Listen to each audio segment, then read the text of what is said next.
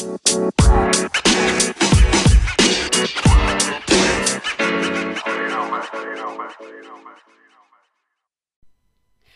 à tous, je suis super contente de vous retrouver pour l'enregistrement de ce nouvel épisode. Aujourd'hui, il y a du changement. Je suis super contente d'enregistrer avec mon nouveau micro. Euh, j'espère que le son euh, sera bon. J'espère que vous entendrez un changement. Et aussi, j'espère que j'ai bien réglé le micro parce que c'est la première fois. Et donc, j'ai cherché un petit peu sur Internet. J'ai tâtonné. Tâtonné, ça veut dire j'ai essayé de trouver à tâtons euh, le, mode d'emploi pour, pour faire marcher ce micro. Donc, j'espère que, que ça va. Vous me direz. Sinon, aujourd'hui, euh, j'ai décidé de vous parler bien sûr d'un point culturel, mais cette fois-ci d'un point culturel au niveau du langage. J'ai décidé de vous parler des petits mots de remplissage. Alors, qu'est-ce que c'est d'abord un petit mot de remplissage? On va aller chercher euh, la définition. Enfin, je vais aller chercher la définition. Un mot de remplissage, c'est un mot, une phrase ou un son qui apparemment est dénué de sens. Dénué, ça veut dire apparemment qui n'a pas de sens. C'est un mot qui marque une pause ou une hésitation dans le discours.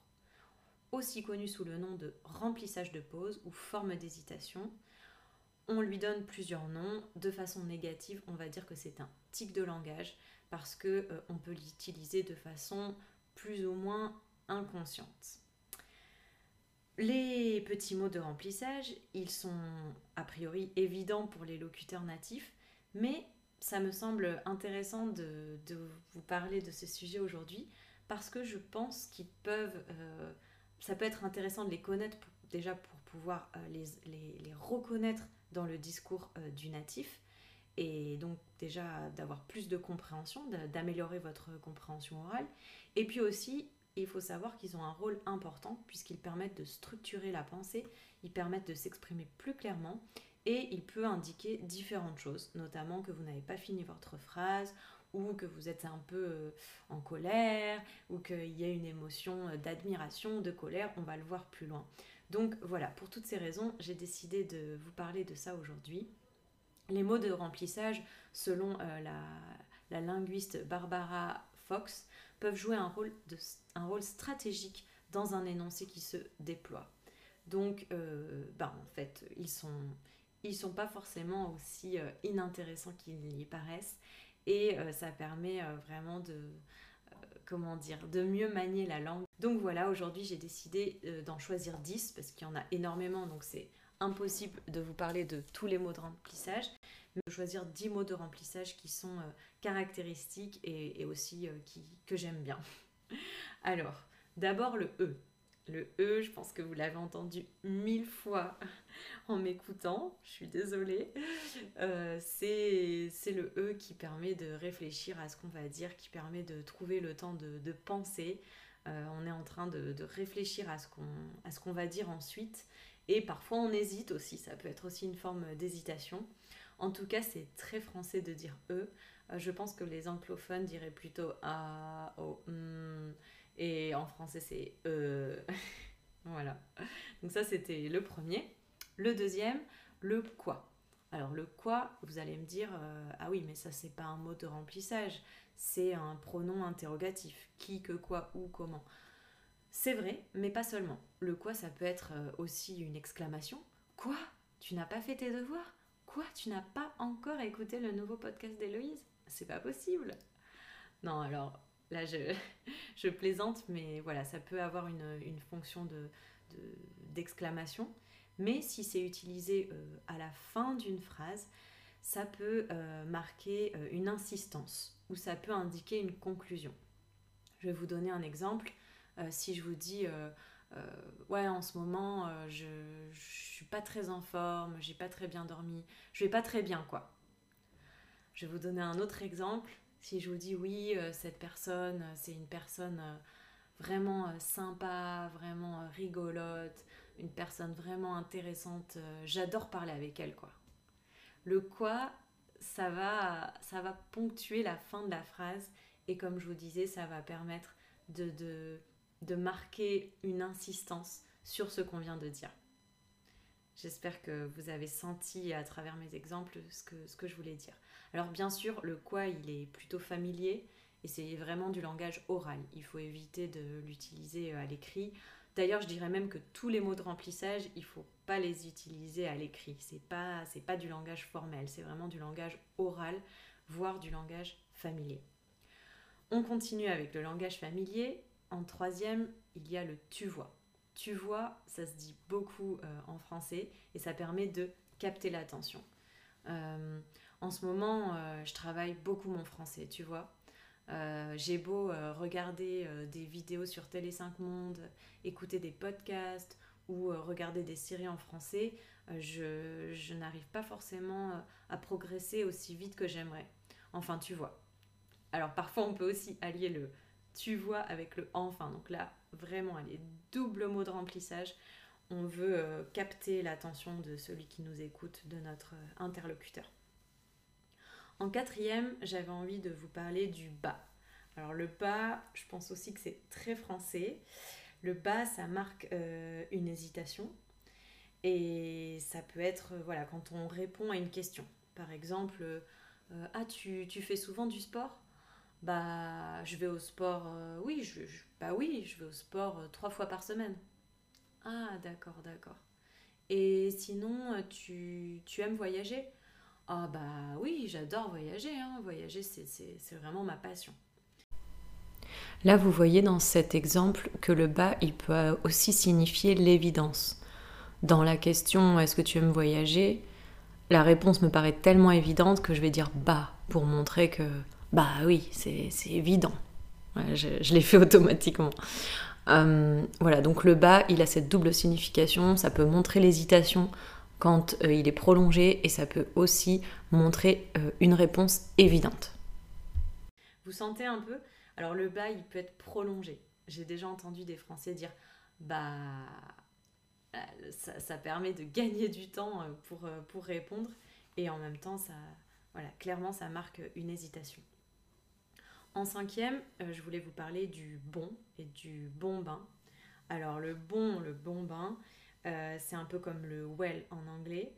On va dire que c'est ce qui se rapproche le plus.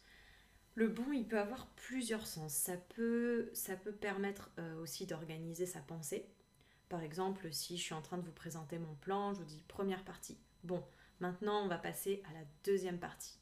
Vous sentez, voilà, là ça permet d'articuler euh, les idées, ça permet de passer d'une première partie à une deuxième partie ou d'une première idée à une deuxième idée.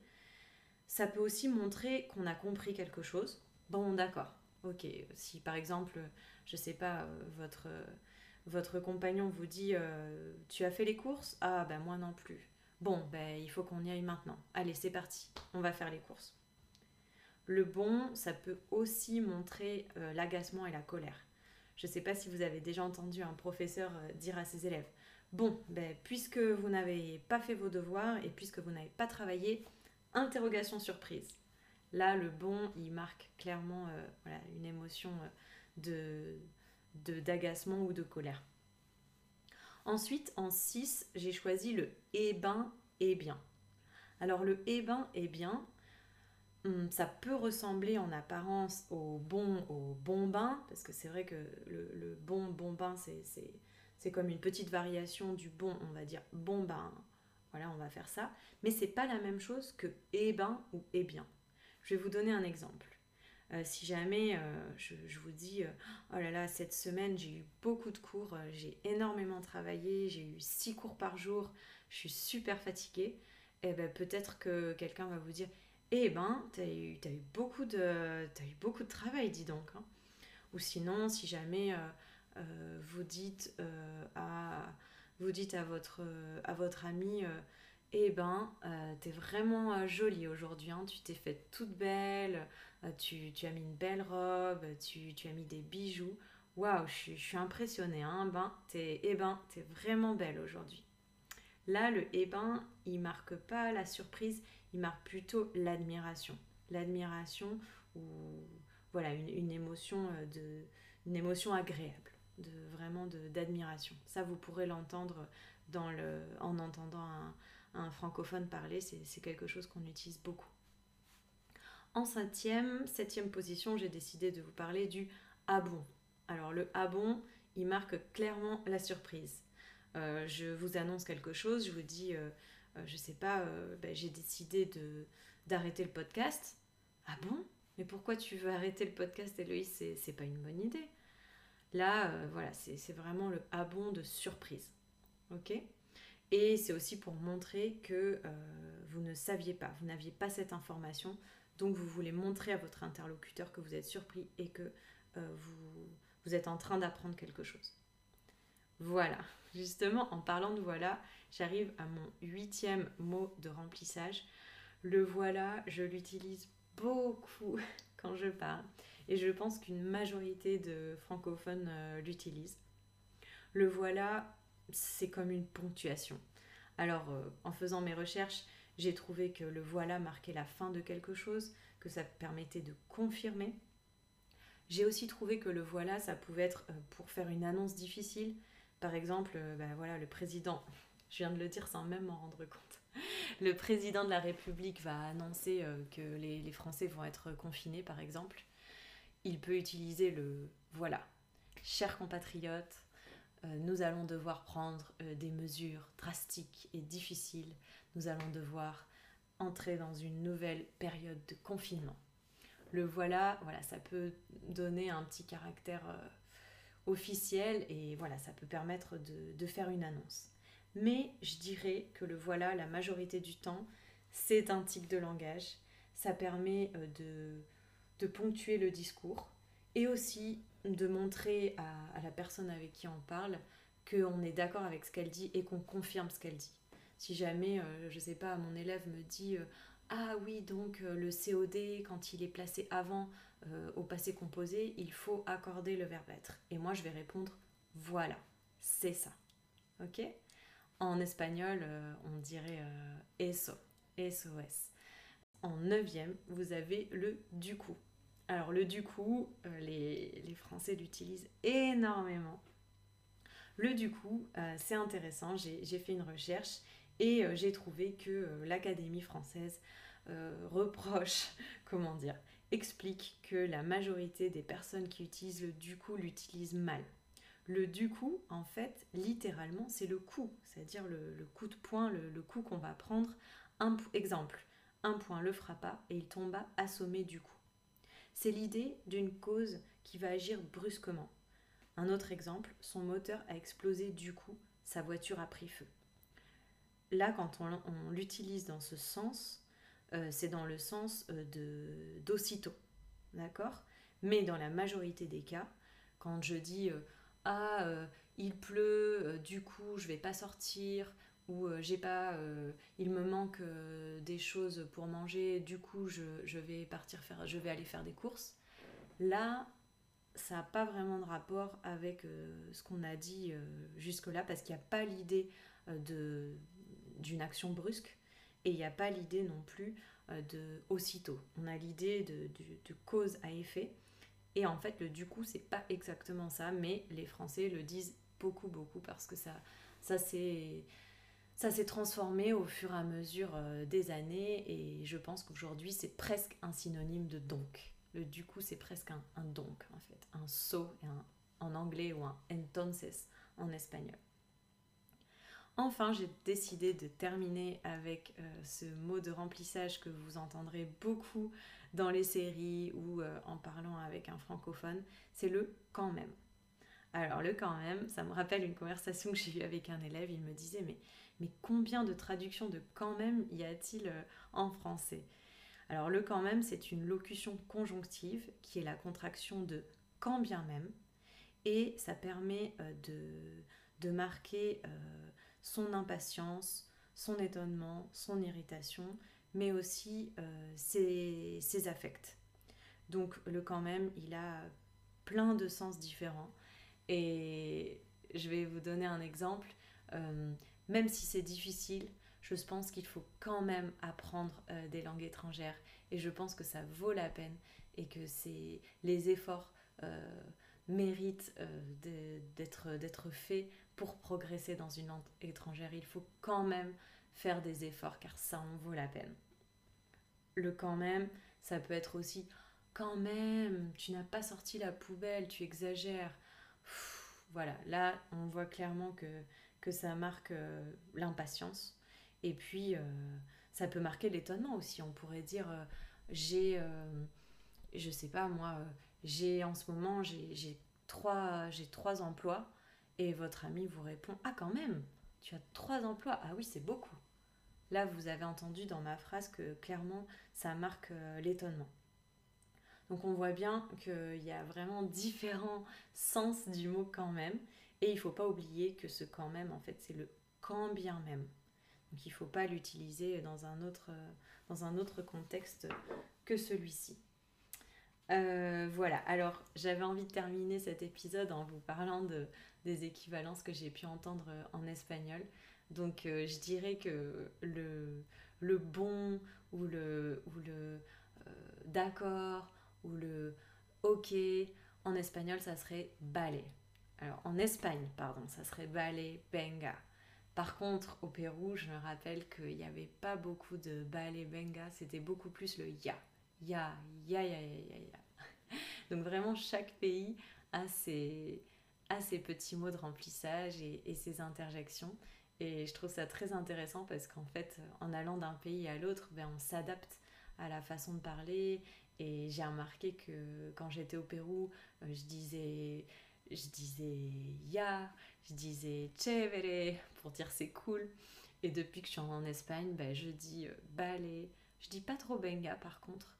Et entonces pour donc. Euh, mais aussi, qu'est-ce que je dis d'autre? Pues. Ah oui, les, les, les Espagnols disent, pour réfléchir à quelque chose, ils disent Pues. Si, creo que es una buena idea. Donc ça serait un peu comme en français, ça serait, hmm, ça serait le hum, exactement. Ça serait le hum pour réfléchir, ou ça pourrait être aussi le ben. On peut utiliser aussi le ben pour réfléchir. Et ensuite, euh, voilà, il y, a tout un tas de, petits mots qu'on peut entendre qui n'ont pas vraiment de sens non plus euh, dans l'autre langue, mais qui pour un locuteur natif euh, donnent une espèce de, comment dire, de naturel. Et, aussi, euh, je dirais que le sens, euh, le, but le plus évident du, mot de remplissage, c'est d'attirer l'attention de celui qui est en train de nous écouter et de forcer euh, l'attention et, le, la concentration de celui qui écoute. Ça va permettre de donner du dynamisme et ça va permettre de, de donner aussi plus d'émotion, plus d'emphase à notre discours. Et ça, c'est plutôt rigolo. Donc voilà, la prochaine fois que vous écouterez une série, que vous entendrez euh, le euh, E, le quoi, le tu vois, le bas, le bon et bon ben, le et ben, le ah bon, le voilà, du coup et le quand même, vous penserez euh, à, cet épisode et, et vous direz ah oui, je connais. Voilà, j'espère que ça vous a plu. J'allais dire voilà, j'allais dire voilà. J'espère que ça vous a plu. Bon, ben voilà, c'est fini. Du coup, ben, j'espère que vous avez aimé quoi. à bientôt.